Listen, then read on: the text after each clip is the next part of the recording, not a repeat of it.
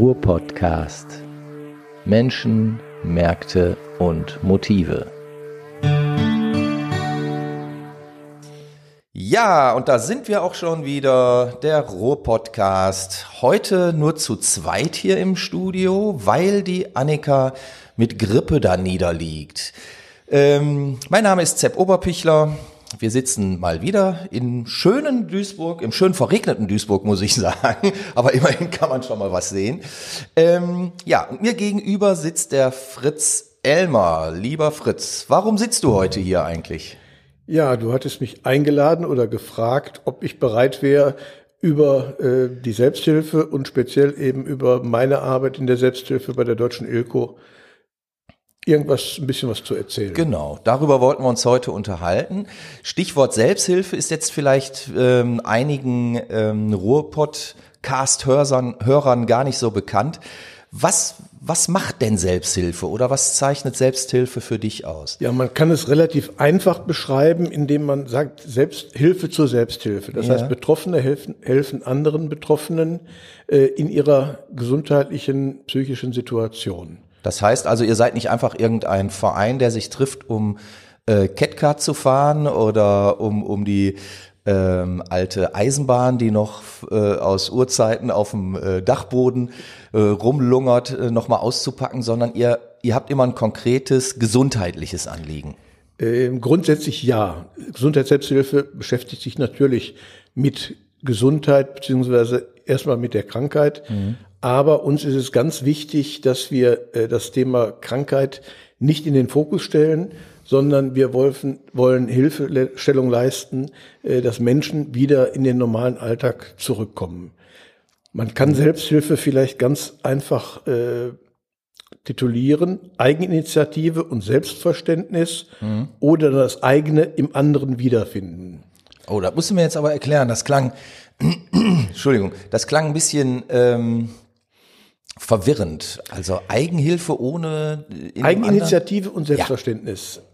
Das oder das eigene im anderen wiederfinden. Das heißt, was ich habe, kann ich transportieren auf einen anderen und kann ihn besser verstehen. Okay. Das ist also, ich habe das im Internet gefunden, ist kein Spruch von mir, mhm. der ist geklaut. Man kann das auch ist auch so, schön, dass das mal einer sagt. Nein, ich denke, man soll so ehrlich sein und sagen, äh, so äh, Sprüche findet ja. man natürlich, wenn man ein bisschen sucht. Ja, klar. Es ist auch erläutert, das Wesen der Selbsthilfe ist die wechselseitige Hilfe auf der Basis gleicher Betroffenheit. Mhm. Selbsthilfe bedeutet, die eigenen Probleme und deren Lösung selbst in die Hand zu nehmen und im Rahmen der eigenen Möglichkeiten aktiv zu werden. Okay, das heißt also, wenn ich erkläre mir das jetzt mal folgendermaßen, wenn ich irgendein gesundheitliches Problem haben sollte, was ich äh, hoffentlich nicht habe, also zumindest weiß ich akut von keinem, klopfen wir mal dreimal auf Holz. Ähm, was weiß ich, ich habe eine äh, Einschränkung, ähm, meinetwegen eine Armamputation oder so, und äh, treffe mich dann mit Leuten, ähm, denen es ähnlich ergangen ist, die auch irgendeine Amputation haben beispielsweise und wir tauschen uns aus und unterhalten uns über Fragen des alltäglichen äh, Lebens, über Anforderungen etc. pp. Ist das so richtig verstanden? Genauso kann man es verstehen, weil äh, es ist ja wichtig, dass ich aus der eigenen Betroffenheit äh, anderen helfen möchte. Mhm. Weil nur dann bin ich authentisch. Es bringt ja nichts, wenn ich eine Krebserkrankung habe und spreche mit jemandem, der eine Amputation hat. Ja, gut, klar. Mhm. Und wichtig ist erstmal, eine derartige Gruppe zu finden. Dafür haben wir den Paritätischen Wohlfahrtsverband, mhm. der über die Selbsthilfe-Kontaktstellen ähm, den weiteren Kontakt von Betroffenen zu ihrer Selbsthilfe herstellen kann. Ja. Jetzt kommst du ja aus ähm, Hamminkeln, das ist ja am Rande des Ruhrgebiets quasi. Gibt es denn in, in, jeder, in jeder Stadt oder ähm, in, in jeder größeren Ortschaft oder wie auch immer, gibt es denn überall Selbsthilfegruppen? Grundsätzlich kann man sagen, ja. Natürlich gibt es nicht zu jeder Erkrankung in jedem Ort oder in jeder Region eine Selbsthilfe. Mhm. Da ist, wie gesagt, äh, die Selbsthilfe-Kontaktstelle, die es in den Kreisen Wesel, Kleve, Borken und auch in der Stadt Duisburg mhm. gibt. Erster Ansprechpartner, dort anrufen, fragen, gibt es irgendwo in meinem näheren Wohnumfeld eine Selbsthilfe, die sich mit meinen Problemen befasst. Und dann bekommt man äh, den Kontakt hergestellt. Ja. Und kann sich dann an den entsprechenden äh, Betroffenen und äh, Selbsthilfeaktiven wenden. Ja, und die haben auch alle Kontakte äh, vorrätig oder gibt es auch Selbsthilfegruppen, die so, ich sag mal, gar nicht ähm, wirklich in der breiten Öffentlichkeit angekommen sind oder die sich noch nicht ähm, beim Paritätischen äh, Wohlfahrtsverband angemeldet haben? Gibt es Äh, das vielleicht auch? Es gibt sicherlich Nischen, äh, die äh, in der Erkrankung selbst liegen. Es sind- gibt ja seltene Erkrankungen, da ist es natürlich Ja. schwi- wesentlich schwieriger, äh, jemanden zu finden, der betroffen ist und der auch gewillt ist, seine Erfahrungen äh, und sein Wissen weiterzugeben. Aber grundsätzlich, ich kann nur jetzt vom Kreis Wesel, weiß ich es ungefähr, haben wir etwa 300 Selbsthilfegruppen. Und ich denke, da ist fast für jeden was dabei. Man kann natürlich auch, wenn man sagt, Mensch, das wäre doch auch was für mich, äh, meine Erfahrung weiterzugeben, sich mit der Selbsthilfe-Kontaktstelle in Verbindung setzen und dort anbieten, eine derartige Gruppe gründen zu wollen, dann bekommt man auch dort Unterstützung. Das hätte ich nämlich jetzt äh, fragen wollen. Also wie, wie ähm, sieht denn dieser Prozess aus? Also sagen wir mal, ich, ich hätte jetzt irgendeine eine Krankheit, irgendeine Einschränkung gesundheitlicher Art und ähm, stelle fest, bei mir in der Stadt oder im Dorf oder wo auch immer, gibt es noch, noch keine Selbsthilfegruppe oder keine Form von, von Interessensgemeinschaft. Ähm, und ich möchte das aber ähm, gründen. Wie, wie mache ich das denn? Wie bekomme ich die Kontakte, die ich haben möchte? Wie, wie komme ich vielleicht auch mit Krankenkassen zusammen, die ja dann auch möglicherweise äh, das ein oder andere sponsoren können? Wie, wie würde denn so ein Weg aussehen? Grundsätzlich ist natürlich das Internet eine gute Möglichkeit, äh, nachzusehen, gibt es sowas auf überregionaler oder auf Bundesebene. Ja. Oftmals gibt es zu den meisten Erkrankungen, zumindest auf Bundesebene, Organisationen. Das kann man sicherlich über Dr. Google hervorragend ähm, heraussuchen. Aber der einfachere Weg, um in seinem Umfeld vielleicht fündig zu werden, ist die Selbsthilfe-Kontaktstelle in der Region. Wie gesagt, Okay. in den Kreisen und in der Stadt Duisburg. Und die Selbsthilfe-Kontaktstelle ist wo ansässig? Im Die Gesundheitsamt oder wo finde ich die? Nein, das ist eine eigenständige Stelle im Rahmen äh, des Paritätischen. Ah. Also ist auch in den Räumlichkeiten des Paritätischen meistens angesiedelt. Und In der ist wo? In Duisburg, in der Musfeldstraße, soweit ich jetzt informiert Okay, bin. aber da ist, glaube ich, Gesundheitsamt, ne? Ist der Paritätische immer vielleicht im Gesundheitsamt zu finden? Nein, Ne? nee, nee. Eine Äh, eigene die Stelle, Haben, die oder? haben eigene äh, Räumlichkeiten. Okay. In Mörs ist es am Hans-Albeck-Platz. Das Mhm. weiß ich, weil ich da schon häufiger auch war. In Kleve bin ich jetzt im Moment überfragt und ich meine in Duisburg halt in Gut, der aber im. Zweifel, wenn man wirklich interessiert ist, findet man auch das dann über äh, diese Suchmaschine mit dem großen G. Oder andere. Oder andere. ja, genau. Wir wollen ja keinen kein Werbeblock hier heute Richtig. machen. Sehr gut. So, ähm, jetzt hast du ja ähm, einen sehr speziellen Selbsthilfeverein. Hast du den gegründet oder bist du da irgendwann Mitglied geworden? Äh, Es ist so, die Deutsche ILCO ist ein bundesweiter Verband, Mhm. der sich vor fast 50 Jahren gegründet hat, auf Bundesebene. Ja, okay. Und es wurde dann heruntergebrochen auf die Landesebene und auf die regionale Ebene. Äh, Die Hierarchie in unserem Verband ist immer noch nicht so, wie man sich das vorstellt, Bund, Land, Region, sondern die Regionen sind unmittelbar dem Bundesverband unterstellt. Okay. Und die Landesverbände sind eigentlich am Rande, unterstützen den Bundesverband, sind aber den Regionen über zum Beispiel nicht weisungsgebunden. Wir rechnen auch mit dem Bund ab. Alles, was also von uns ähm, erwünscht ist, wird über die Bundesebene getragen und dort letztendlich auch gebilligt. Und der Landesverband ist gegründet worden vor Jahren, einfach um regional auch Fördergelder zu bekommen. Okay, weil du hattest ja gerade gesagt, wir rechnen ab. Das heißt also, da ähm, gibt es auch irgendeine äh, äh, Form von, von Unterstützung, Kostenstellen wird es geben. Wer, wer ähm, fördert denn quasi so einen Selbsthilfeverein? Bei uns ist es so, dass wir von auf Bundesebene äh, natürlich die Beiträge einziehen. Von den Beiträgen bekommen wir, Beiträge jetzt von den Mitgliedern? Von den Mitgliedern. Alles klar. Mhm. Und äh, die Regionen bekommen dann einen Anteil Mhm. von diesen Beiträgen. Und wir haben dann weiterhin die Möglichkeit, über die regionalen Krankenkassen Fördergelder zu beantragen. Okay. Die Krankenkassen sind verpflichtet, einen Pool für diese Zwecke zu bilden und müssen da eben gesplittet nach Landes-, Bundes- und regionaler Ebene Gelder aufteilen und auszahlen. Das ist für alle Krankenkassen verpflichtend? Das ist für alle Krankenkassen bindend. Okay. Das heißt also, die müssen irgendwie ein Prozent oder was der, der ähm, Beiträge, die die bekommen, für die Selbsthilfe ausgeben? Das sind im Moment, glaube ich, ein Euro und 15, wenn ich richtig orientiert bin. Man hat das vor äh, drei Jahren äh, drastisch erhöht, Okay. also fast verdoppelt. Und das wird eben aber aufgeteilt auf Bundeslandes- und regionale Ebene. Okay. Heißt aber, mit diesem Geld können dann zum Beispiel Selbsthilfegruppen arbeiten und die Arbeit vor Ort sieht wie aus? Wie muss ich mir das vorstellen? Das ist sehr unterschiedlich. Ich kann es jetzt also speziell, weil ich da jetzt eingebunden bin, also für unseren Verband äh, oder für unsere Organisation eigentlich nur äh, darstellen. Äh, bei uns ist es so, äh, wir haben äh, Regionen, die auch ihr eigenes Team wählen. Wir haben ein sogenanntes Regionalteam. Das besteht bei uns aus dem Regionalsprecher, seinem Stellvertreter und dem Kassenwart. Dazu gibt's dann noch äh, die Wahl von Delegierten auf Landesebene. Das ist also nicht so, dass alle Mitglieder äh, dann bei Wahlen erscheinen, sondern die Regionen wählen ihre Mitglieder für die Landesdelegiertenversammlung und die Landesdelegierten wählen dann die äh, Mitglieder für die Bundesdelegiertenversammlung. Diese Delegierten sind das Ehrenamtler oder? Wir sind alle Ehrenamtler. Wir haben in Bonn die Bundesgeschäftsstelle. Ja. Das ist auch die einzige Institution, die äh, hauptberufliche Mitarbeiter beschäftigt. Im Moment sind es, glaube ich, sechs oder sieben. Alle anderen, der gesamte Vorstand und alle anderen, die aktiv sind, sind im Ehrenamt tätig. Wir bekommen also nur unsere Kostenerstattungen, keine Honorare, keine Erfolgsprämien, sondern wirklich nur reiner Kostenersatz im Rahmen der steuerlichen Gegebenheiten. Kostenersatz würde dann heißen, wenn ihr Reisetätigkeiten habt oder sowas. Fahrt, darunter fallen Fahrtkosten, Sachkosten natürlich. Und das kommt auch darauf an, wie stark äh, die Region sich einbringt, welche Arbeiten sie letztendlich äh, alle bewältigt. Und je mehr man macht, desto höher ist auch der Kostenanteil. Ich kann es für unsere Region sagen, ich habe vor etwa zehn Jahren das Amt des Regionalsprechers übernommen. Und wir haben seitdem unseren Kostenfaktor verdreifacht.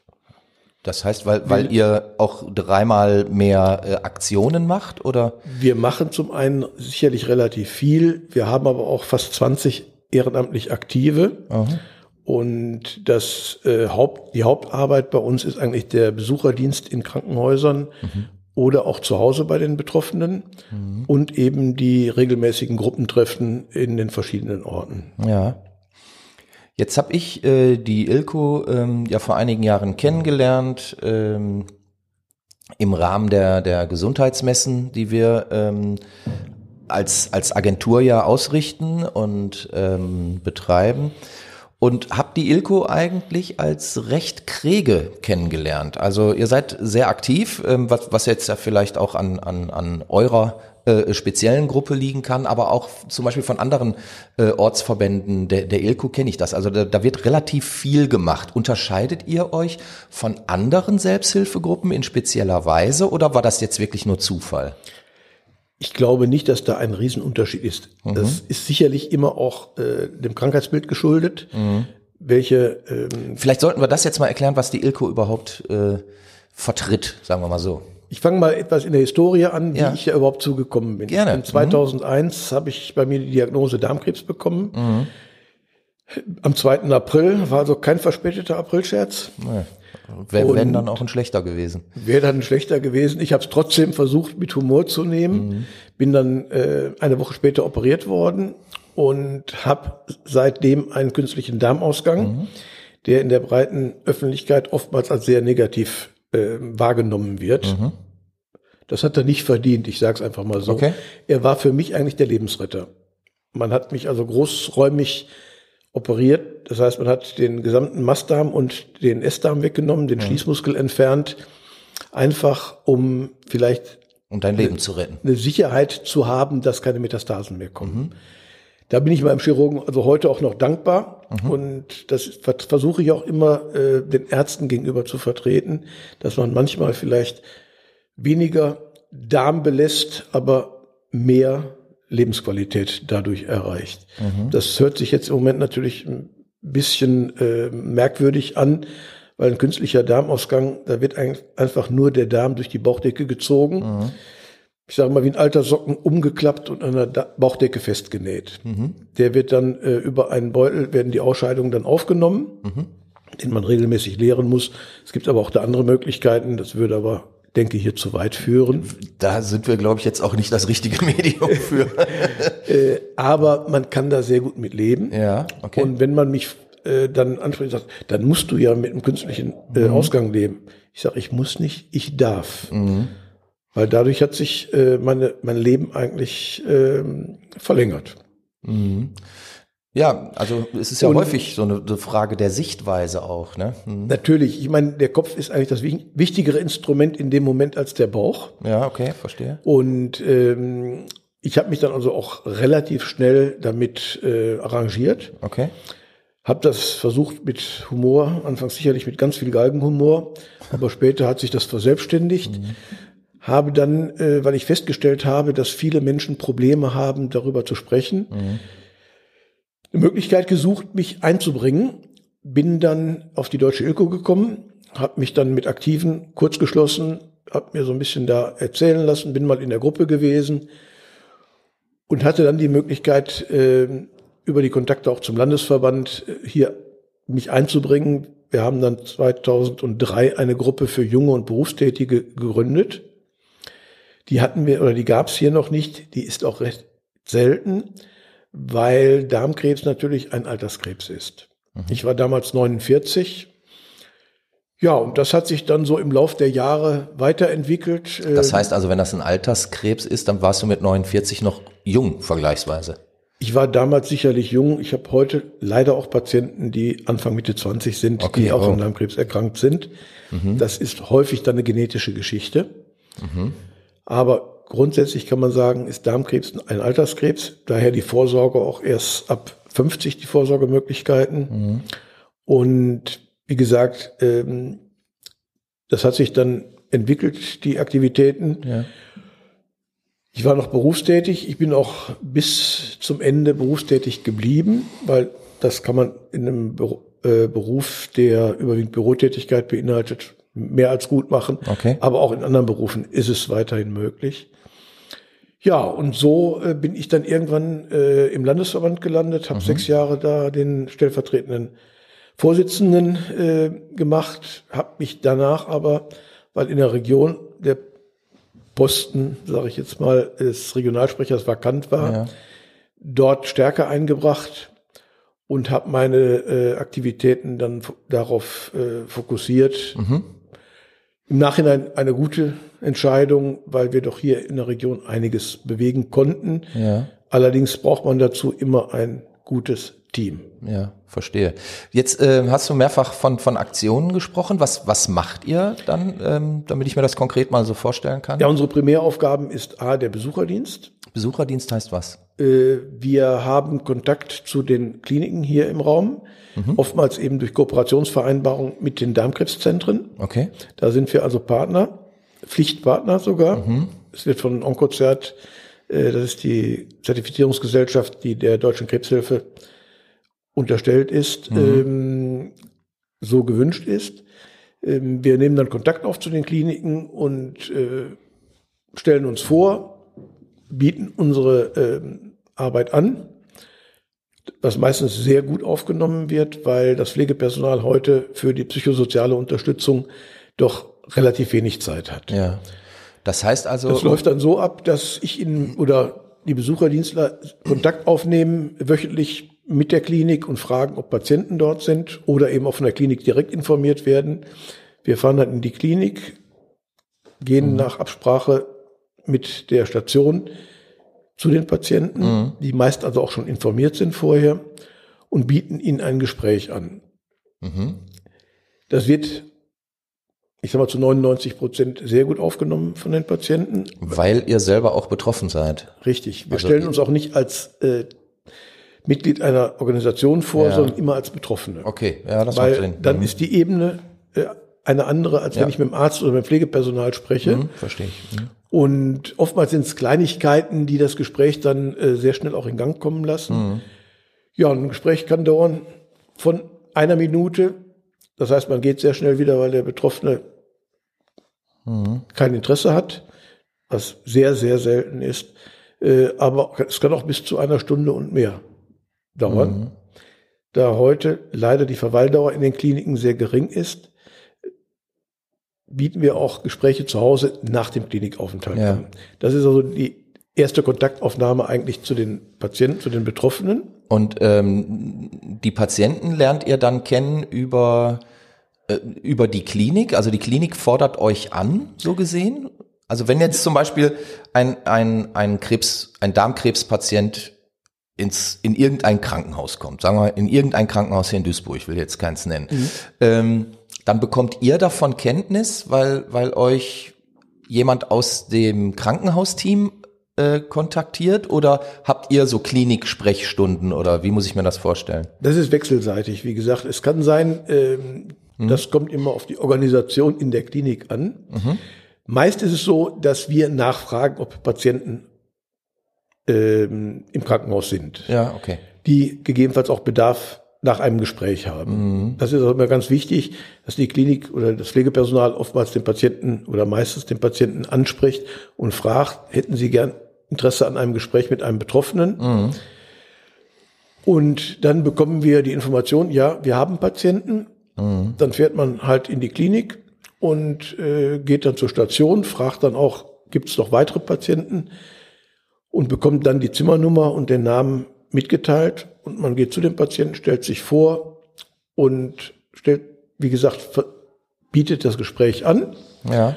Und dann ist es wichtig, dass man am Anfang vielleicht so ein bisschen von seiner eigenen Erfahrung erzählt, aber das möglichst kurz, um dann dem Patienten die Möglichkeit zu geben, seine Probleme loszuwerden, seine Fragen zu stellen, dass er merkt, dass er im Mittelpunkt steht und nicht derjenige, der als Besucher kommt. Ja, verstehe ich.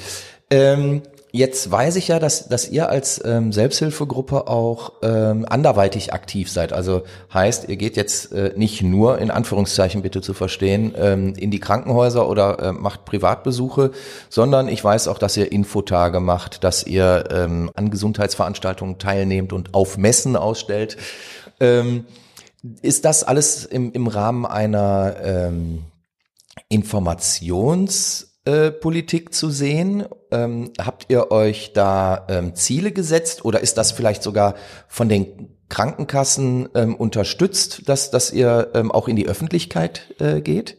Wir haben eigentlich drei Kernsäulen. Das ist einmal der Besucherdienst, Genau. das sind die Gruppengespräche Okay. und die Öffentlichkeitsarbeit.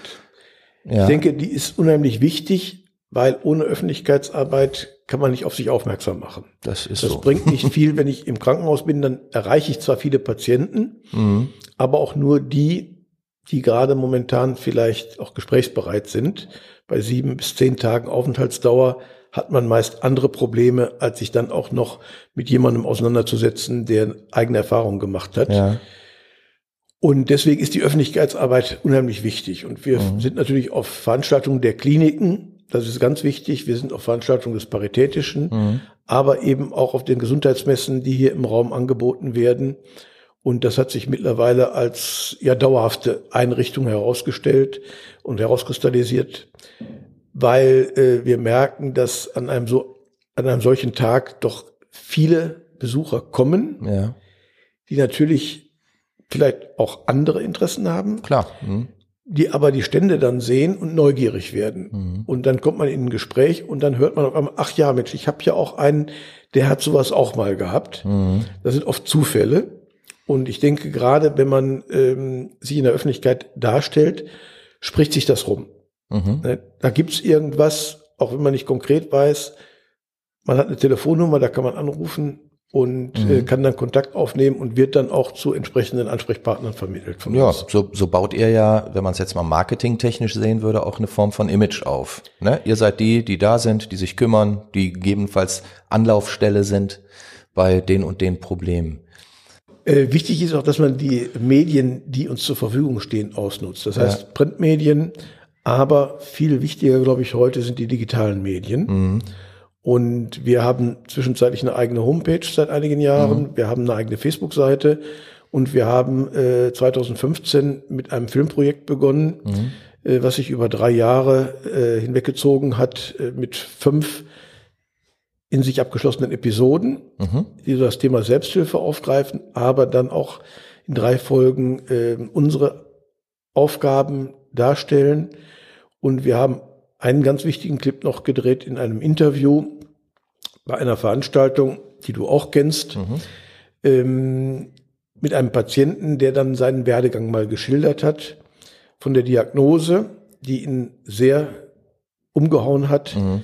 äh, bis zu dem Tag des Interviews. Und wenn man diesen Clip sich ansieht, merkt man, dass die Vorurteile, die zu einer solchen Erkrankung und insbesondere zu einem künstlichen Darmausgang, einem Stoma, mhm. dann vorherrschen, ähm, nicht gerechtfertigt sind. Mhm. Ganz krass gesagt, am Anfang hat er gesagt, ich möchte nicht mehr leben. Nach zwei Jahren hat er gesagt, was war ich blöd, man kann so viel und das Leben ist weiterhin unheimlich schön. Also das, äh, ich erinnere mich äh, an die Geschichte. Ähm, ich hatte äh, denjenigen, der da interviewt wurde oder über den äh, dieser Clip äh, gedreht wurde, den hatte ich ja auch persönlich kennengelernt an einem Infotag in einem Krankenhaus in Mörs. Ähm, der stand, saß da, glaube ich, auf dem Podium. Ich hatte das moderiert. Und ähm, ich weiß, dass mich das unheimlich ähm, berührt hat, wie er davon erzählt hat, ähm, dass er kurz nachdem er die Diagnose bekommen hat, wirklich äh, emotional auch in tierisches Loch gefallen ist und ähm, wie er sich da rausgekämpft hat, das, das fand ich schon äh, bemerkenswert. Also das äh, muss ich wirklich sagen. Und ich glaube, das sind letztlich ja auch solche ähm, Eindrücke, die ihr vermitteln könnt, die ähm, jetzt meinetwegen auch jungen Patienten, du hast ja da eben auch von gesprochen, dass die Patienten zum Teil ja auch immer jünger werden, ähm, die ähm, da vielleicht eine Richtschnur geben können und äh, ähm, klar machen können, passt mal auf, euer Leben ist jetzt nicht zu Ende. Also wenn die Operation äh, ähm, erfolgt ist, gewinnt ihr auch wieder ein Stück Lebensqualität. Da muss ich aber äh, an dem Punkt wirklich einhaken. Und zwar war ich ähm, vor kurzem auch auf, auf einer ILCO-Veranstaltung im östlichen Ruhrgebiet. Und ähm, da wurde auch viel diskutiert, aber eigentlich ausschließlich äh, ging es um technische Fragen und ich habe, äh, ähm, also es, es ging darum halt, wie, wie eine Wundversorgung im Idealfall aussieht, wie die OP äh, genau aussieht und ob man nun, äh, ähm, weiß ich nicht, bestimmte Ausgänge darlegt oder da und, und so weiter und so fort. Alles wichtige Fragen, aber ich habe mich die ganze Zeit gefragt, warum spricht denn hier keiner über die Psyche des Menschen, der ähm, mit dieser Thematik jetzt umgehen muss oder der vielleicht erstmalig ähm, davon Kenntnis bekommt. Kann sein, dass das war jetzt äh, äh, ein, ein Infotag, wo hauptsächlich selbst Betroffene auch äh, zugegen waren. Ähm, die haben das wahrscheinlich, also das, das psychische Moment quasi schon hinter sich. Aber da hätte ich mir ähm, einfach auch ein, ein bisschen mehr ähm, Input auf dieser Seite gewünscht. Also wer, wer betreut denn zum Beispiel jemanden, der gerade diese Information bekommen hat? Ähm, grundsätzlich sind wir auch da Ansprechpartner. Mhm. Wir werden auch von den Kliniken gesucht. In dem Falle, den wir gerade hatten mit dem Interview, mhm. den Patienten habe ich äh, kurz nach seiner Diagnose zu Hause aufgesucht. Wir haben über vier Stunden gesprochen. Mhm. Und ähm, es war natürlich für ihn auch schwer. Der war Anfang 40. Für ihn war das Leben erstmal zu Ende, weil mhm. er sagt, mit einem Darmausgang, was kann ich da noch machen? Mhm. Und er hat in dem Interview auch gesagt, als er mich dann die Treppe runterlaufen sah und unten dann fröhlich pfeifend, mhm. nach dem Motto, der muss Drogen genommen haben, sonst kann man nicht so gut drauf sein. Ja. Zwischenzeitlich sind wir befreundet mhm. und äh, da ist es eben dieser Moment der psychosozialen Unterstützung. Mhm. Die können wir natürlich nur bis zu einem bestimmten Level machen, Klar. weil wir Amateure sind. Mhm. Deswegen arbeiten wir, äh, und das ist jetzt, wie heißt nicht nur unsere Region, sondern die Ilko insgesamt, in den Kliniken natürlich mit dem Psychoonkologen zusammen. Mhm. Und jetzt kommt die Krux. Wenn ein Patient das Wort Psycho hört, ob da jetzt noch Onkologe hinterkommt, ja, ja. ob da Psychiater, ob da Psychologe kommt, wird oftmals eine Barriere aufgebaut aber gerade die Psychoonkologen sind natürlich besonders geschult in dem Bereich Darm- oder Krebserkrankungen mhm. und Umgang mit der Lebenssphäre eines mhm. Patienten. Wir können da sicherlich gute Vorarbeit leisten. Manchmal, ähm, wie in diesem Falle, vielleicht sogar mehr erreichen mhm. als die Fachkräfte, weil wir über Dinge sprechen, die wir selbst erlebt haben.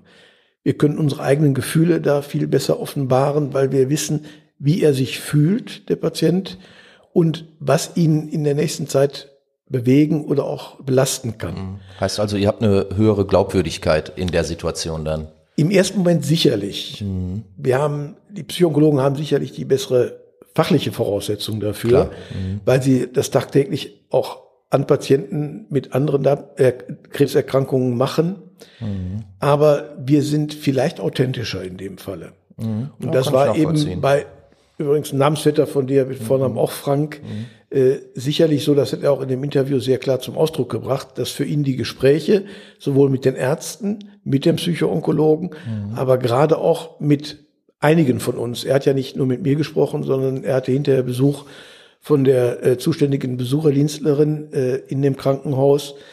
Und ich denke, das ist auch wichtig, dass man nicht nur eine Meinung hört, sondern zwei, drei. Er ist auf mhm. Veranstaltungen gewesen, er kommt äh, zu geselligen Veranstaltungen mhm. und hat festgestellt, wie wichtig diese Gespräche eigentlich mit Betroffenen sind, weil ich sehe, der geht damit sehr locker um, mhm. der hat das bewältigt, äh, der ist glaubwürdig und vielleicht guckt man sich dann auch einiges ab und sagt, mein Gott, habe ich so noch gar nicht gesehen, die Situation, vielleicht muss ich auch mal umdenken. Ja. Ja, ich möchte einfach so die Idee der Selbsthilfe noch mal darstellen. Ja. Ähm, wir leben das so. Man kann sagen, Selbsthilfe ist vielseitig, effektiv, lebensfroh und humorvoll. Das ist doch ein sehr schönes Schlusswort, oder? Ich denke ja. Ich bedanke mich bei dir. Das war der ja, Ruhr-Podcast heute mit Fritz Elmer von der deutschen Ilko aus Hamminkeln ansässig. Bis demnächst. Danke. Tschüss. Ja, ich danke auch. Tschüss. Ruhr-Podcast.